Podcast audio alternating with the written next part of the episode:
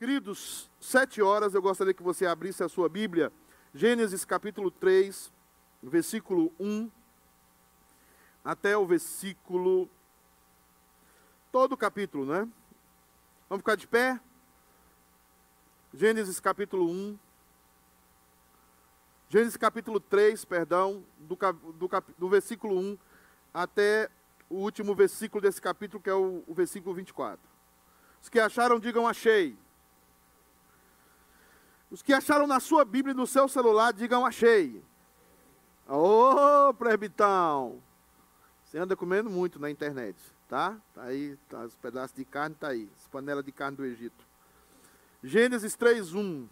Diz assim a palavra do Senhor: mas a serpente, mais sagaz que todos os animais selváticos que o Senhor Deus tinha feito, disse à mulher: É assim que Deus disse: Não comereis de toda árvore do jardim. Respondeu-lhe a mulher: Do fruto das árvores do jardim podemos comer, mas do fruto da árvore que está no meio do jardim, disse Deus: Dele não comereis, nem tocareis nele, para que não morrais. Então a serpente disse à mulher: É certo que não morrereis, porque Deus sabe que no dia em que dele comerdes, se vos abrirão os olhos, e como Deus sereis conhecedores do bem e do mal. Vendo a mulher que a árvore era boa para se comer, agradável aos olhos e árvore desejável para dar entendimento, tomou-lhe do fruto e comeu, e deu também ao marido, e ele comeu. Abriram-se então os olhos de ambos, e, percebendo que estavam nus, coseram folhas de figueira e fizeram cintas para si. Quando ouviram a voz do Senhor Deus, que estava no jardim, pela viração do dia, esconderam-se da presença do Senhor Deus o homem e a sua mulher, por entre as árvores do jardim. E chamou o Senhor Deus ao homem e lhe perguntou: Onde estás? Ele respondeu: Ouvi a tua voz no jardim, e porque estava nu, tive medo e me escondi. Perguntou-lhe Deus: Quem te fez saber que estavas nu? Comestes da árvore que te ordenei que não comesses? Então disse o homem: A mulher que me destes por esposa, ela me deu da árvore e eu comi. Disse o Senhor Deus à mulher: Que é isso que fizestes? Respondeu a mulher: A serpente me enganou e eu comi. Então o Senhor Deus disse à serpente: Visto que isto fizeste, maldita és entre todos os animais domésticos e o és entre todos os animais selváticos. Rastejarás sobre o teu ventre e comerás pó todos os dias da tua vida. Porém, inimizade entre ti e a mulher, entre a tua descendência e o seu descendente, ele te ferirá a cabeça e tu lhe ferirás o calcanhar. E a mulher disse, e a mulher disse: Multiplicarei sobremodo os sofrimentos da tua gravidez em meio de dores dará à luz filhos. O teu desejo será para o teu marido, e ele te governará. E Adão disse: Visto que atendestes a voz da tua mulher, e comeste da árvore que eu te ordenara não comesses, maldita é a terra por tua causa. Em fadigas obterás dela o sustento durante os dias de tua vida. E ela produzirá também cardos e abrolhos, e tu comerás a erva do campo no suor do rosto comerás o teu pão, até que tornes a terra, pois dela fostes formado, porque, porque tu és pó e ao pó tornarás. E deu o homem o nome de Eva, sua mulher, por ser a mãe de todos os seres humanos. Ah, fez o Senhor Deus vestimenta de peles para Adão, sua mulher, e os vestiu. Então disse o Senhor Deus: Eis que o homem se tornou como um de nós conhecedor do bem e do mal, assim que não estenda, assim para que não estenda a mão e tome da árvore da vida e coma e viva eternamente. O Senhor Deus, por isso lançou fora do jardim do Éden, a fim de lavrar a terra de que fora tomado. E, expulso o homem, colocou querubins ao oriente do jardim do Éden e o refugi de uma espada que se revolvia para guardar o caminho da árvore da vida. Amém, meus irmãos? Vamos pedir uma palavra do Senhor sobre esse texto. Seu Deus, nós somos pequenos, miseráveis, mas o teu Espírito Santo vive em nós. E a tua palavra é a verdade. E nós queremos pedir que o Senhor nos faça prosperar na pregação, para que essa palavra chegue ao coração do teu povo. Nós, Deus amado, queremos ser tocados pela tua palavra de forma sobrenatural. Queremos que a palavra encontre guarida em nossas vidas e que nós sejamos modificados, santificados e avancemos ainda mais em direção ao propósito que o Senhor tem para cada um de nós. Por isso, Deus amado, nesse momento, no nome de Jesus, visite grandemente as nossas vidas, para que o teu nome seja glorificado. Em nome de Jesus é que oramos. Amém. Permita-me esta noite começar com uma tese. Pode sentar.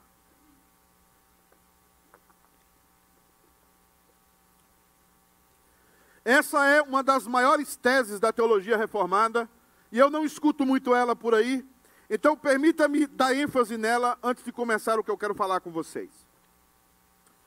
O amor do homem não muda o outro homem. O meu amor pela Fabiana, por exemplo, ou pelos meus filhos, não os muda. O fato de que eu amo a minha esposa não significa que a minha esposa mudará por causa desse amor. Porque o meu amor é limitado, como eu também sou limitado. Então, às vezes, alguns pais dizem assim: Eu amarei os meus filhos, e os meus filhos serão mudados a partir do amor que eu os tenho. Isso não é verdade. O nosso amor não pode mudar ninguém. Mas e o amor de Deus? O amor de Deus é diferente. Quando Deus ama alguém, essa pessoa necessariamente será mudada. O amor de Deus tem o poder ou o poder de mudar as pessoas. Quando Deus ama alguém, a pessoa é transformada, ela é mudada. O amor de Deus não é um amor que é jogado de balde ou é jogado sem função nenhuma. O fato de Deus amar alguém significa que essa pessoa será transformada.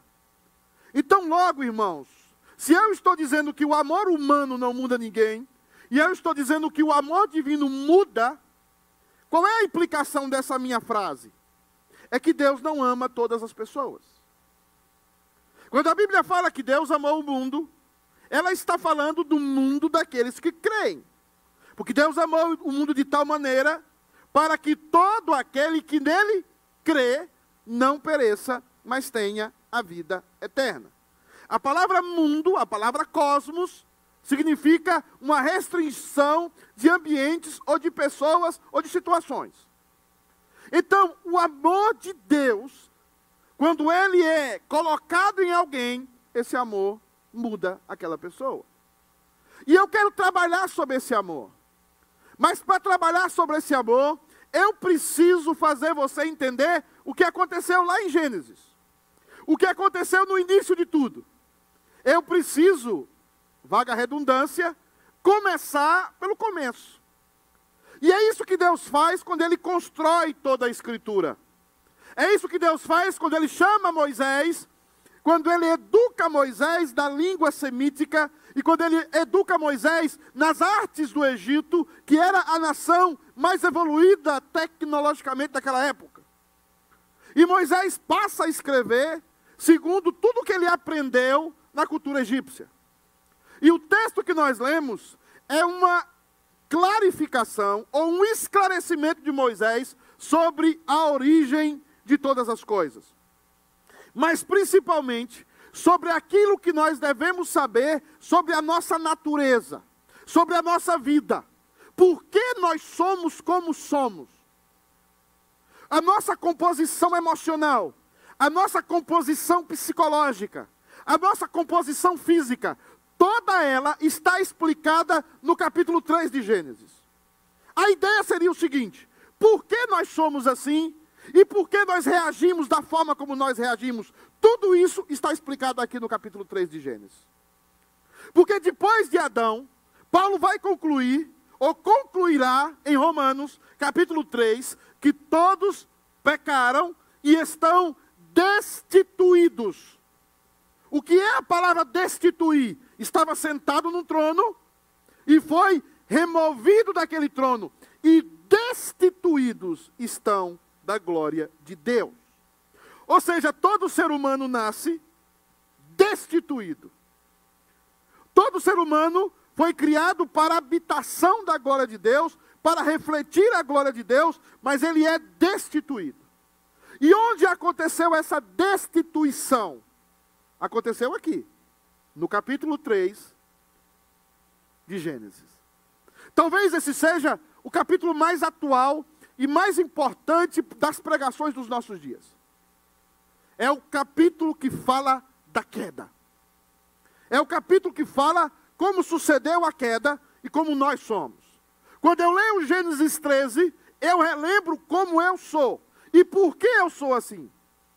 Quando eu leio Gênesis 3, eu começo a vi, vi, verificar por que, que eu sou é, constituído e por que, que eu sou tão infeliz em várias situações da minha vida. E eu começo a entender a humanidade. A primeira coisa que Gênesis 3 traz é uma promessa, não de Deus, que eu quero falar lá no final, mas é uma promessa do diabo. A primeira coisa que Gênesis 3 apresenta é uma promessa de Satanás. A tentação. E se você puder colocar aí, ô Leandro, só a palavra tentação, já colocou tudo de uma vez. Você gosta de mostrar assim? Tá todo mundo aí, né, de uma vez. Tentação, queda, já está aí, não? Só tentação? Aí está dando só para mim aqui, Leandro, perdão, irmão. Que bênção. Eu estou vendo algo que vocês não estão vendo. Em primeiro lugar, nós temos uma promessa de Satanás. Presta atenção. Eu sei que o, os, eu estou começando a falar mais baixo em obediência à minha esposa mas eu não consigo muito falar muito baixo. Então eu preciso, de vez em quando, tomar fôlego. Tá? Eu não sou acostumado a falar baixo. Ah, pastor, o senhor não está falando baixo? Não. O senhor está falando alto. Há uma promessa de Satanás. E a promessa de Satanás são duas. A promessa de Satanás é o seguinte: se você desobedecer a Deus, você não morrerá e você será igual a Deus. Essas são as duas promessas de Satanás a Adão e Eva. Mas por que, que é importante lembrar isso aqui hoje? Presta atenção, alguns estão dormindo, talvez o final de semana foi um pouco forte, vou começar a citar nomes. Satanás faz essa promessa para você constantemente. Por isso que é necessário relembrar isso. Ele chegou para Eva astutamente e diz o seguinte: é assim que Deus disse: não comereis de toda árvore do jardim. Perceba que Satanás vai para um extremo. Não é para comer de nenhuma árvore. Vocês estão aí no meio desse jardim. É, é, não é para comer de nenhuma árvore. E a mulher salta, porque a mulher, quando, quando o homem, é, desculpa a expressão é, regional, bocó, a mulher salta e começa a falar. Não! Nós podemos comer de todas as, as, as frutas do jardim, mas dessa aqui nós não podemos nem tocar e nem comer. Mas Satanás faz uma preposição, que é a preposição que ele faz para você sempre. Ele diz o seguinte: Mas se você desobedecer a Deus, se você não obedecer aquilo que são os preceitos da Bíblia, os preceitos da Escritura, você não vai morrer e você será livre como Deus é livre você não terá nenhum impedimento. Você não terá nenhuma cláusula do impedimento. Você será plenamente livre. Você será como Deus. Esta é a proposta de Satanás para Eva, esta é a proposta de Satanás para Adão, e esta é a proposta de Satanás para você. Você vive isso todos os dias. Você tem os preceitos da Escritura e você tem os preceitos de Satanás e do seu ego falando com você todos os dias. E na maioria das vezes, nós, eu e você, escolhemos os preceitos de Satanás e os preceitos do nosso ego. E nós rejeitamos aquilo que Deus diz. Porque como é que eu posso comer de toda a árvore e dessa que eu não posso comer? Por que, que eu não posso comer dessa? Eu posso comer de todas, mas dessa eu não posso. Por quê? O que, que a gente faz? A gente quer comer. E a gente trocaria até a liberdade que nós temos de comer de todas para comer daquela que é proibida. Satanás ainda está enganando a muitos, inclusive dentro da igreja. Se você desobedecer a Deus no seu casamento, se você desobedecer a Deus acerca da criação dos seus filhos, se você desobedecer a Deus da sua vida profissional, se você desobedecer a Deus da sua vida, você será livre, você jamais morrerá, você viverá eternamente e você será como Deus. Você não precisa dar satisfação a ninguém da sua vida. É isso que é a proposta de Satanás para a humanidade. É isso que sustenta todas as teses de mestrado, de doutorado, de pós-doutorado no mundo inteiro. É a proposta da humanidade de matar Deus e de excluir Deus do seu convívio.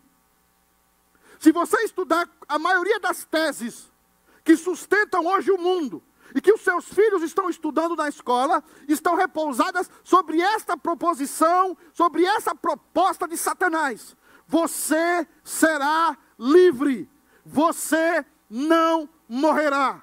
Se liberte do que Deus falou com você. Deus é um invejoso. Deus é uma criação da sua mente. Deus é algo que impede você de ser completamente livre. Você precisa abraçar a minha proposta. É isso que Satanás faz. E é isso que o seu coração e o meu coração, já corrompido, também faz. Mas depois da tentação, Eva acreditou Adão acreditou e ambos caíram. Aí a segunda coisa que eu quero falar com vocês aqui é a queda. A queda é o seguinte: o que que aconteceu com o ser humano depois que ele desobedece? O versículo 6 diz assim: Vendo a mulher que a árvore era boa para comer, agradável aos olhos e árvore desejável para dar entendimento, tomou-lhe do fruto e comeu, e deu ao marido, e ele também comeu. Abriram-se os olhos a ambos, e eles perceberam que estavam nus. Cozeram folhas para eles de figueira. É bom saber que já tinha figo lá no paraíso, né? Figueira.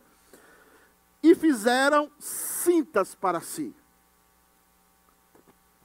O que é que aconteceu conosco? Depois que nós, depois que Adão cede a isso, depois que Adão aceita a proposta de Satanás, o que, aconteceu conosco? Presta atenção. Primeiro lugar, nós perdemos a capacidade de termos profundas, boas intenções. Eu vou repetir isso. Nós perdemos a capacidade de ter profundas, boas intenções. E isso é o que mais nos dói. Lá no profundo da nossa alma, nós somos maus. Lá no profundo da nossa alma, nós somos maus. Uma vez eu fui conversar com uma mulher, perceba isso, como pastor. Perceba o que eu vou falar, por favor, presta atenção. E eu fui conversar essa mulher, eu fui conversar com essa mulher, e ela, o marido havia morto, havia morrido. Ela tinha passado por todo aquele velório e as pessoas estavam estranhando porque as pessoas olhavam para ela e ela não demonstrava nenhum sinal de tristeza, não estava se descabelando, não estava gritando. Passou um período de tempo e ela começou a ficar depressiva com aquilo, uns dois, um período de tempo, duas ou três semanas, e ela tentou suicídio. E ela não foi, ela não, não logrou suicidar-se. E ela foi parar comigo dentro do gabinete pastoral e contou esse segredo para mim. E ela falou uma frase, e na época eu estava estudando Herman Bavinck, que é um teólogo fantástico, e eu vi como Bavinck está correto. Ela disse o seguinte: Eu não consegui chorar no dia do meu, do, do, da morte do meu esposo. eu não consegui fazer aquele teatro do choro. Porque quando morre alguém, um marido, quando morre um filho, a gente tem que chorar, não tem, pastor? A gente tem que gritar, a gente tem que descabelar, para que as pessoas vejam que ele vai fazer muita falta. Que eu o amava. O que é isso? Ela queria fazer o teatro, mas ela sabia que ela não tinha capacidade de dizer o seguinte: a morte do meu marido foi um alívio para mim. Outro caso que eu peguei. De uma mulher que o marido passou mais de um ano no hospital, sofrendo. E o dia que o marido morreu, ela também não conseguia chorar. Ela também não conseguia escabelar e gritar com um caixão na sala. E ela chegou para mim cheia de culpa e disse: Pastor, eu não consigo chorar a morte do meu marido. Eu estou muito feliz que ele foi embora. Primeiro, porque eu estava sofrendo com ele. Segundo, porque ele estava sofrendo. Mas eu estou feliz mesmo é porque ele foi embora. O que é que essas, esses exemplos revelam? Revelam que nós não conseguimos mais agir de forma boa e com boa intenção, partindo do nosso coração caído. Por isso que Paulo vai dizer, naquele texto sobre o amor, ele vai dizer o seguinte: ainda que eu der o meu corpo para ser queimado pelas outras pessoas e não tiver amor, como é que uma pessoa dá o seu corpo para ser queimado e não tem amor, gente? Ele vai dizer uma segunda tese. Ele vai dizer: ainda que eu pegue todos os meus bens e distribua para quem? Para os pobres e não tiver o quê? Pense assim, num cara rico aqui da igreja. Ele vende a casa dele, 5 milhões de dólares. E começa a distribuir aqui na igreja para nós. Pastor Williams fica com 100 mil. Kisner não, Kisner é rico. Kisner fica com nada. Vai distribuindo. Pastor Pedro fica com 200. Pastor Patrick com 550. Vai distribuindo. Eu recebo. O que, é que ele vai dizer desse presbítero, desse pastor, desse líder, desse homem? Esse homem, olha como ele ama a igreja, não vai dizer isso?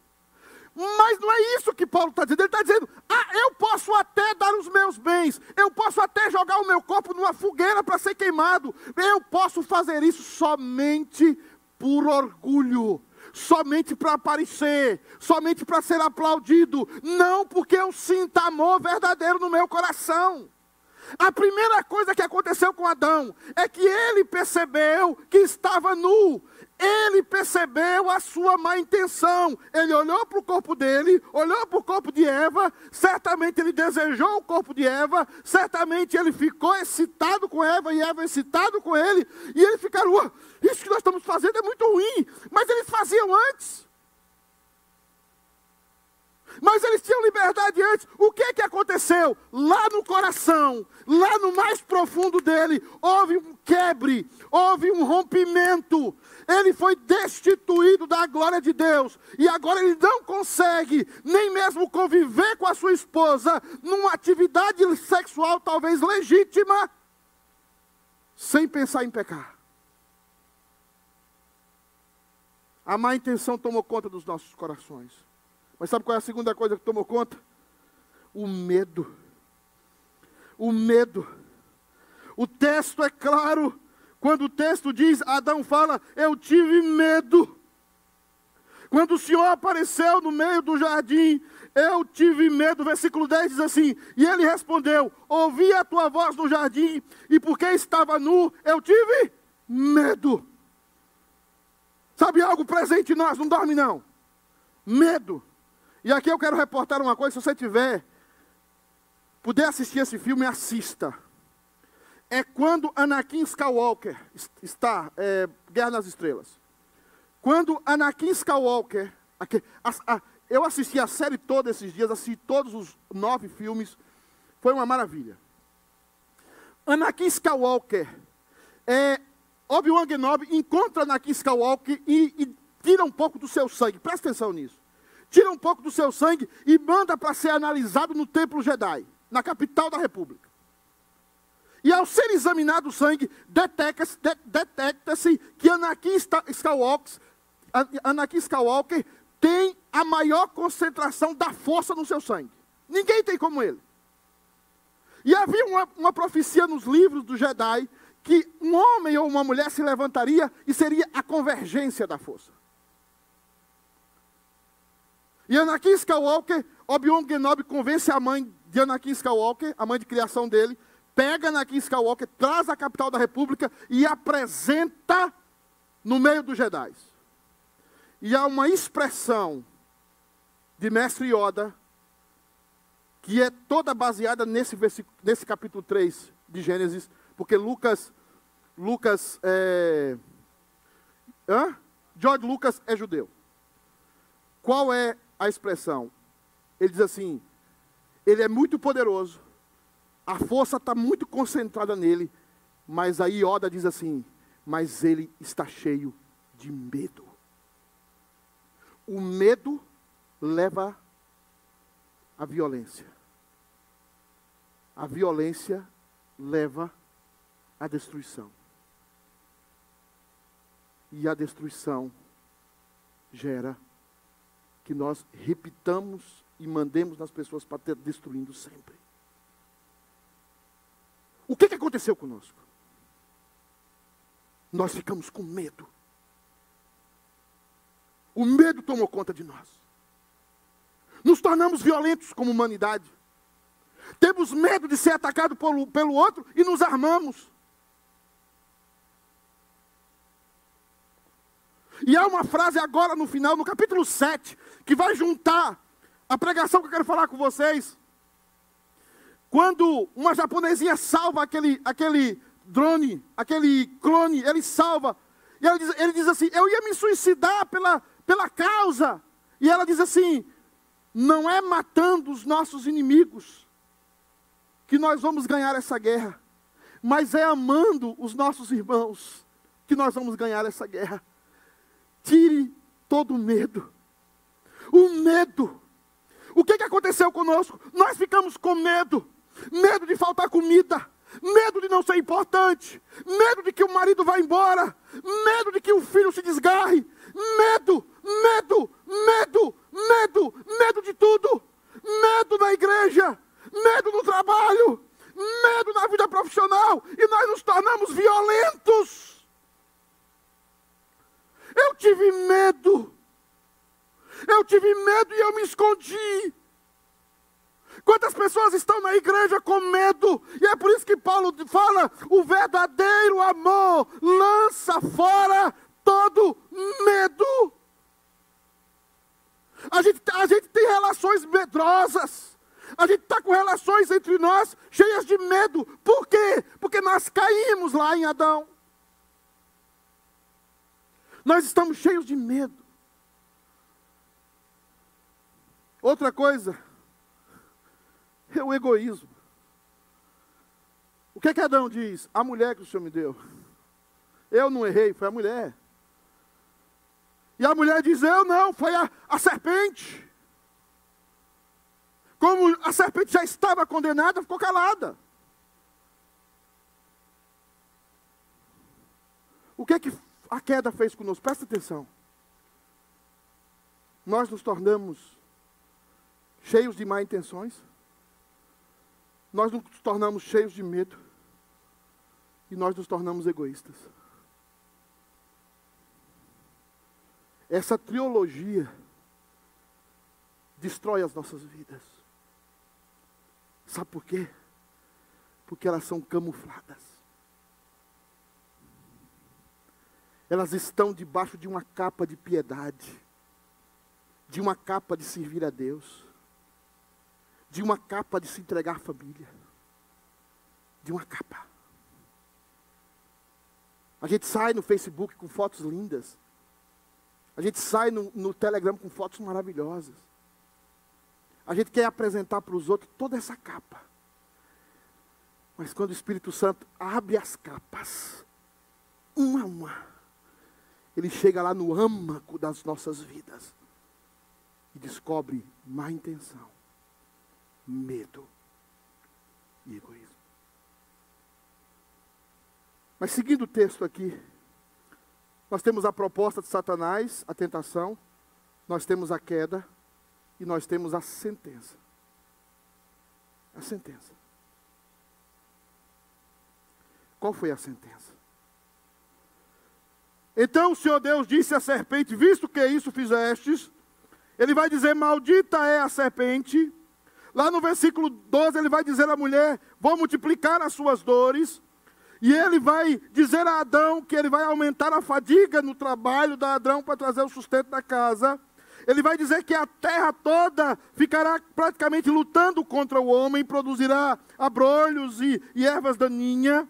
Que o homem não mais vai ter prazer no trabalho, mas ele vai comer do pão do seu rosto. E o que é que a sentença de Deus tem em relação conosco? Aqui eu estou separando aquilo que você é na queda, aquilo que eu sou na queda e a sentença de Deus, que são duas coisas diferentes.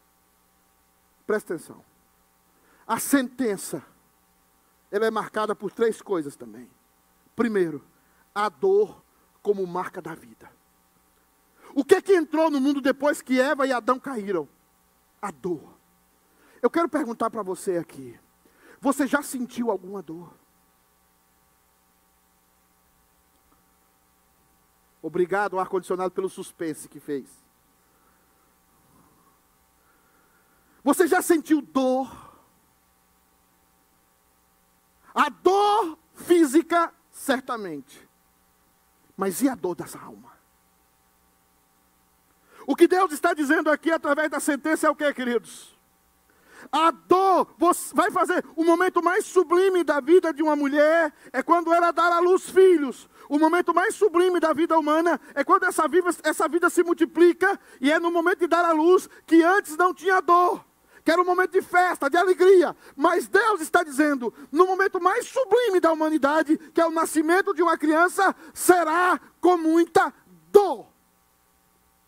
O que é isso? A dor vai entrar na história, a dor vai entrar em cena, a dor vai habitar no ser humano. E hoje se sabe que a dor da alma é muito maior do que a dor física. Quantos de nós aqui temos problemas de dor na alma? Outra coisa, a falta de satisfação como marca da vida. Adão, você vai trabalhar, você vai conseguir os seus bens, você vai conseguir suas coisas, mas você vai cons é, é, conseguir essas coisas com fadiga, com cansaço. Você nunca vai estar satisfeito, Adão. Você nunca vai estar satisfeito com o que você consegue. Você vai conseguir A e você vai querer dois A. Você vai conseguir um doutorado e você vai querer um pós-doutorado. Você vai ganhar X e você quer ganhar 3X. Adão, você nunca ficará satisfeito. Você nunca estará satisfeito. Você sempre estará precisando de algo. E isso, irmãos, não é um, não é um problema nosso. Isso é a sentença de Deus sobre os nossos pecados.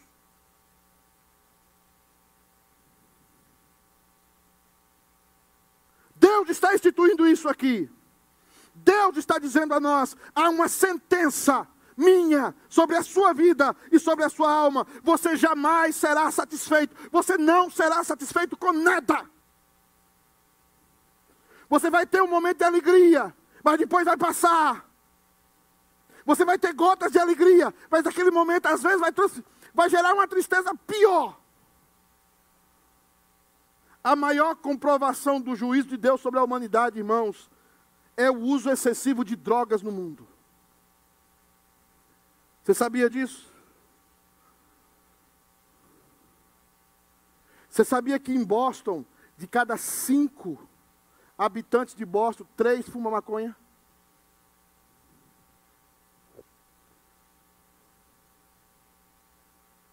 Por que, que você acha que as pessoas fumam maconha?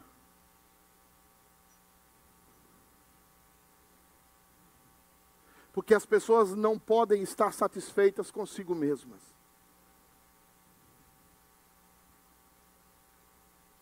As pessoas não ficam felizes com elas mesmas. Porque existe uma sentença de Deus sobre a vida delas. Eu percebi isso no ministério. Muitos momentos da minha vida no ministério eu manipulava a igreja. Eu queria o aplauso da igreja, só pregava coisa boa da Bíblia, escolhia os textos a dedo. Ah, esse texto aqui vai falar sobre isso. Esse texto aqui vai melhorar fulano. Esse texto aqui, olha, esse texto aqui vai massagear o ego do irmão, do presbítero. Ou esse texto aqui vai exaltar fulano. Eu buscava isso, irmãos, e a igreja era cheia. Mas terminava, o mês terminava, e a tristeza dominava a minha alma. Porque até o trabalho pastoral é afetado pela queda. Você não vai estar satisfeito com nada.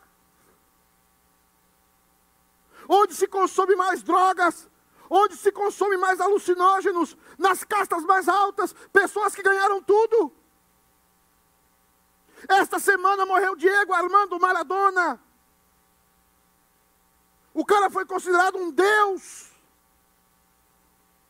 um Deus. Mas o cara não conseguia deixar as drogas, o crack, a heroína. Por que, igreja? Tem pastor que é viciado em aplauso. Tem líder que é viciado em aplauso. Ele não consegue porque ele está vazio. E todos nós estamos. Porque todos nós caímos. Mas em último lugar, tenho duas coisas para dizer, eu termino aqui.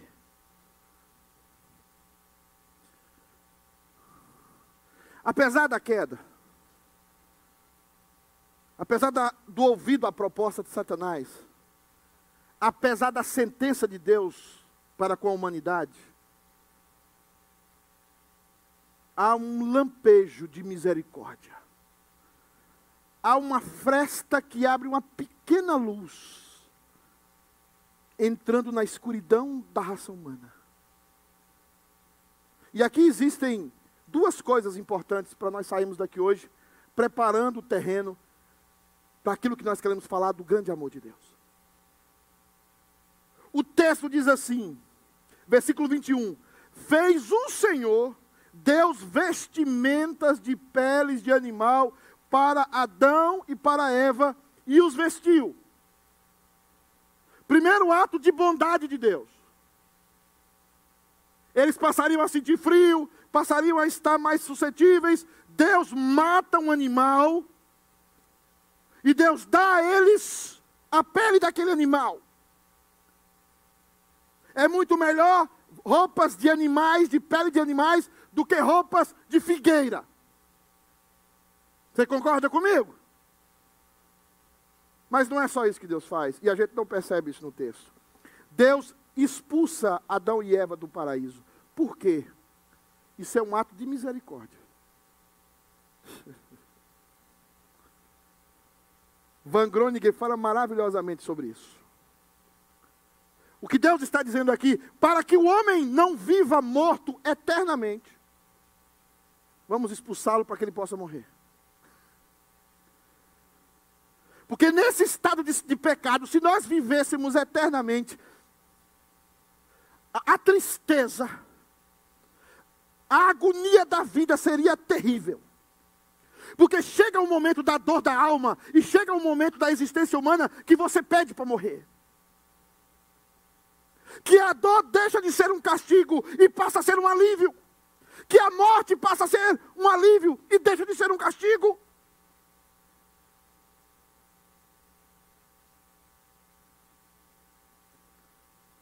Antes no YouTube era liberado várias cenas e eu vi uma cena, vou falar rapidamente.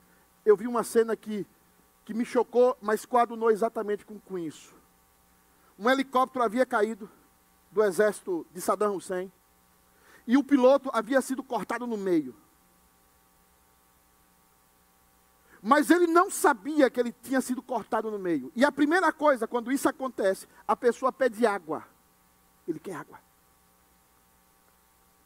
E, e os homens estavam filmando aquele piloto cortado no meio. Cortado.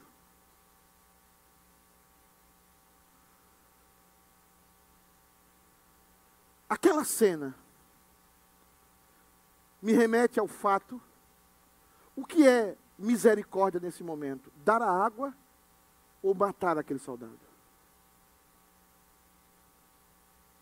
Eles não mataram, era um amigo deles, companheiro de luta ali. Mas aquele homem foi morrendo, morrendo, pedindo água.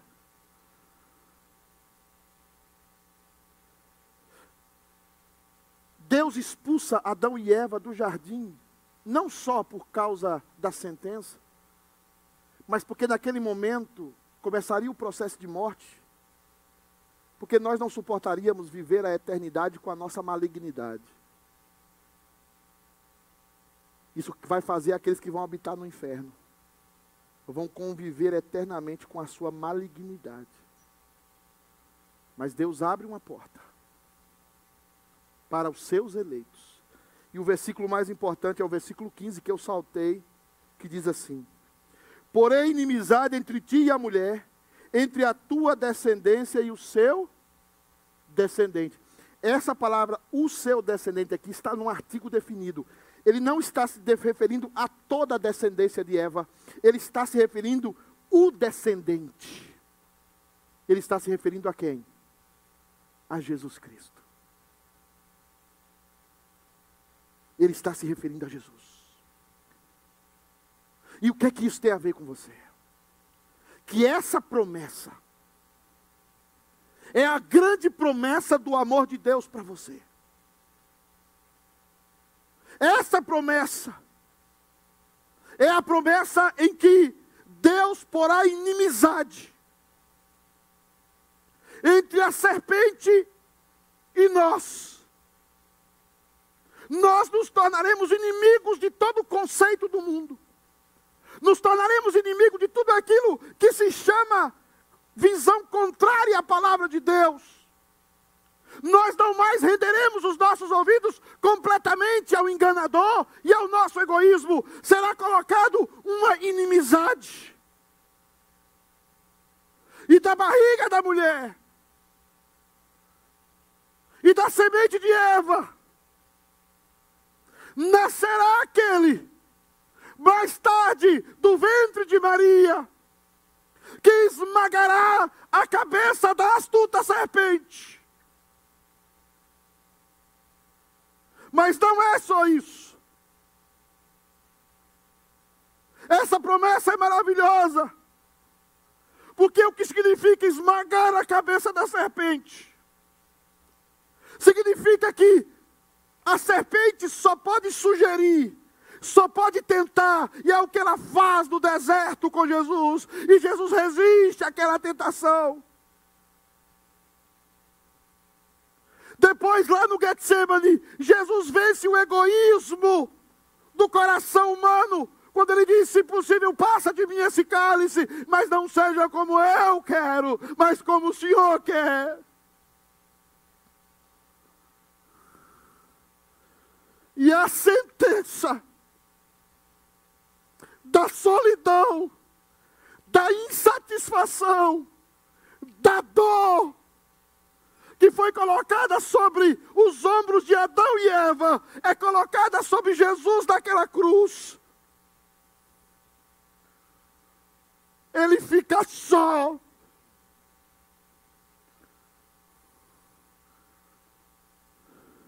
Ele sofre a dor da rejeição. Ele morre de fato. Ele visita o Hades, não que ele foi do inferno. Para com isso, meu irmão. Essa teologia é horrível. Jesus não foi ao inferno, Jesus foi ao Hades. Jesus morreu. Morreu de verdade.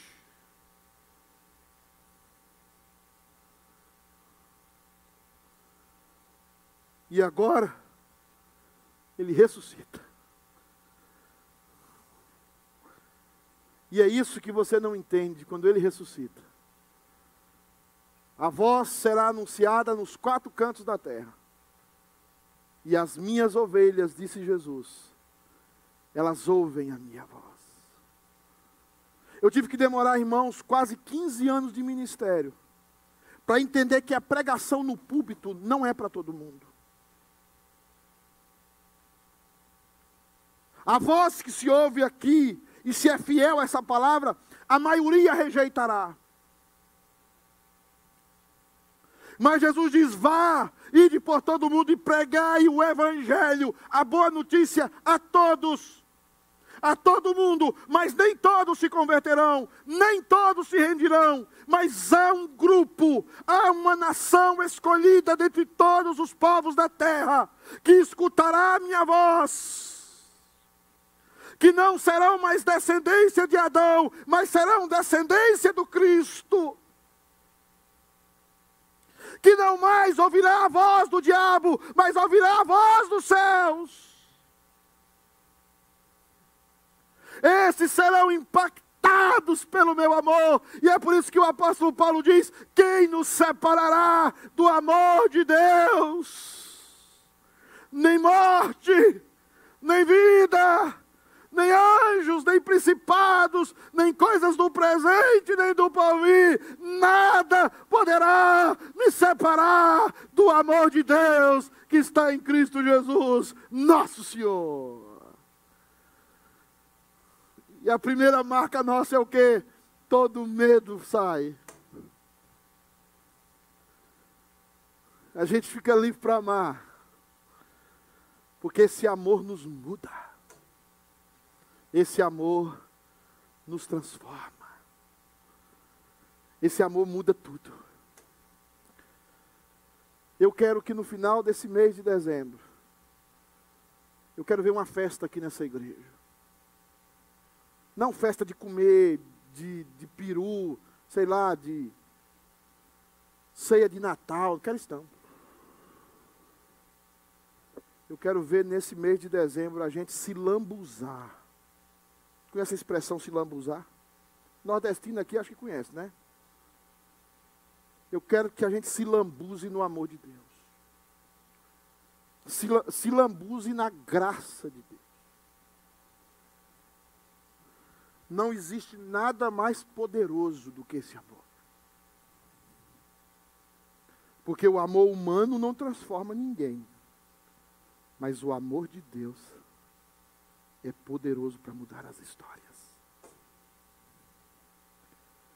Irmãos, vá para casa hoje, sabendo que sobre a sua vida repousa a promessa.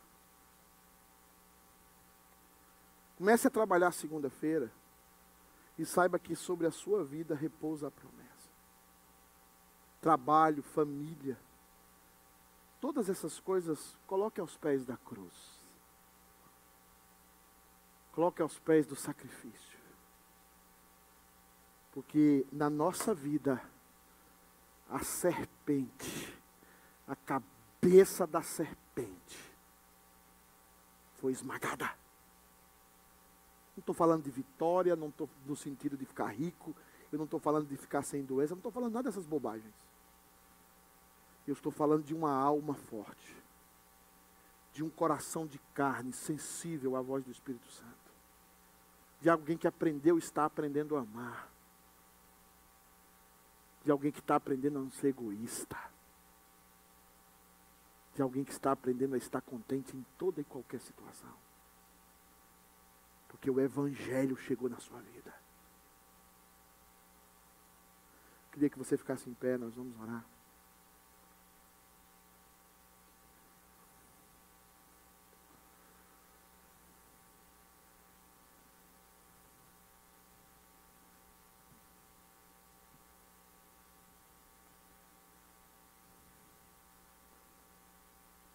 Presta atenção aqui para a gente terminar.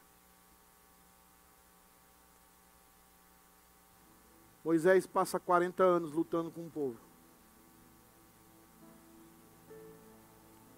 40. Moisés desce os seus filhos com Jetro, seu servo. Não os vê crescer.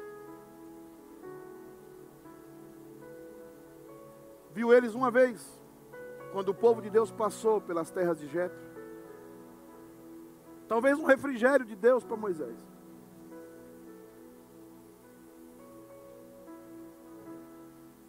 Moisés, tudo que ele devia fazer como homem, ele devia ter ficado lá, criado a sua família, cuidado da sua esposa. Mas Deus diz a ele: Você guiará o meu povo. 40 anos. 40 anos andando com um povo reclamão, murmurador, Ele viu toda uma geração cair no deserto. Mas na hora de enfrentar, na hora de entrar na terra prometida, Deus disse assim a Moisés: sobe aqui. Sobe aqui. E ele consegue ver todas as campinas do Jordão, ver toda a terra. E Deus diz algo para ele: Você não vai entrar. Talvez os planos de Moisés eram chamar a família dele. A gente não entende essas coisas e a gente precisa ler bons autores bíblicos para entender o que está de trás daquilo. Você não vai entrar lá. Você não vai ter sua casinha em Canaã. Você não vai poder ver os seus netos. Você não entra lá. Porque você feriu a rocha com ira você não entra.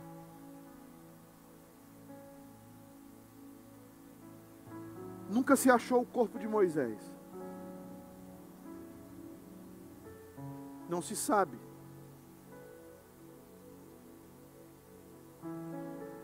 Mas milhares de anos depois, ou algumas centenas de anos, Jesus se transforma no Getsemane. Jesus se transfigura. E quem aparece lá? Moisés.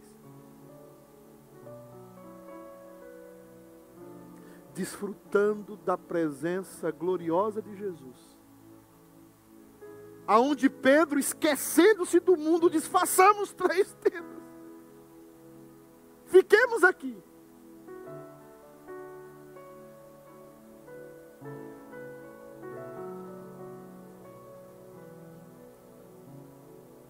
Deus tem algo superior para você além dessa vida.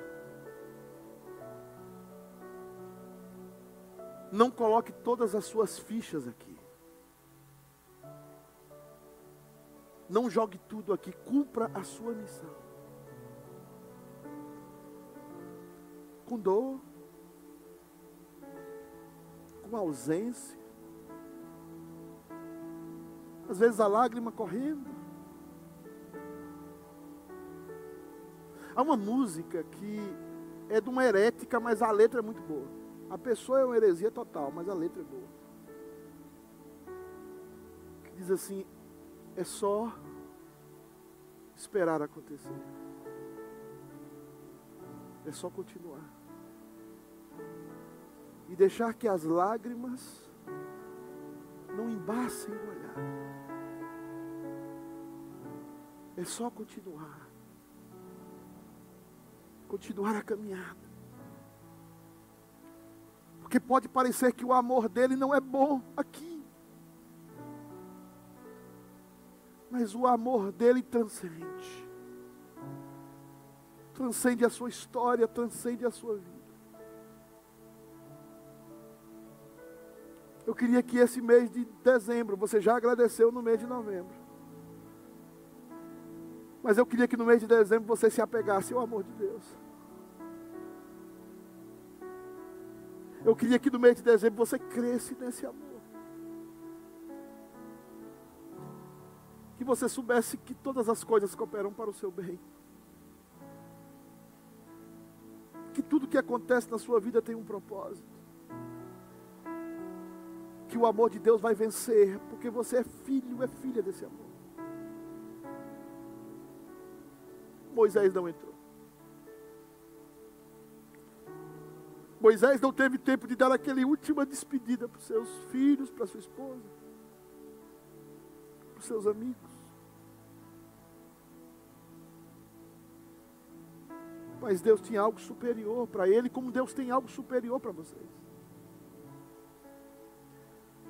Saia daqui hoje para enfrentar aquela segunda-feira aqui em Boston, confiando nesse amor. Confiando nesse amor.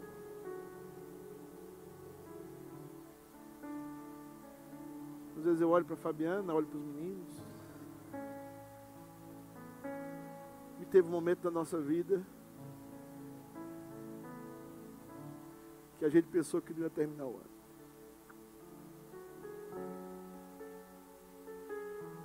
Não vai passar.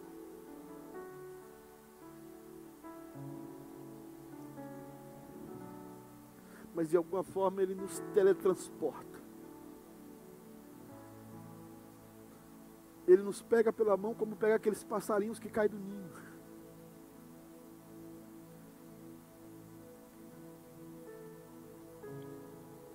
Se eu soubesse que eu ia passar o que eu, tô, que eu passei na vida, nunca mais, eu nunca tinha escolhido ser pastor. Mas eu também sei que se eu não escolhisse, se Deus não tivesse me levado a ser pastor, eu nunca teria sentido com tanta profundidade o amor de Deus como eu tenho sentido. Deus resolveu amar você. Deus resolveu dar o filho dele por você. Não joga as fichas dessa vida. Porque um dia, assim como Moisés, você vai estar na presença dele. E será enxugado dos seus olhos toda lágrima e toda dor. A dor da sentença do Gênesis. Senhor, sopra o teu espírito sobre a tua igreja. Senhor, sopra o teu espírito sobre nós. Miseráveis homens e mulheres que todos nascemos debaixo da éges do pecado. Debaixo do machado da lei. Mas o Senhor da eternidade resolveu nos amar. Mas nos amar de tal maneira que o Senhor deu o teu único filho, cravou naquela cruz. E dá-nos entender a grandeza daquele sacrifício. Entender a profundidade daquilo que foi feito por nós que agora nós estamos retornando ao Éden. Mas o Éden não é mais um jardim, é uma cidade. A cidade que desce do céu, como noiva ataviada do Cordeiro. Jerusalém, Jerusalém.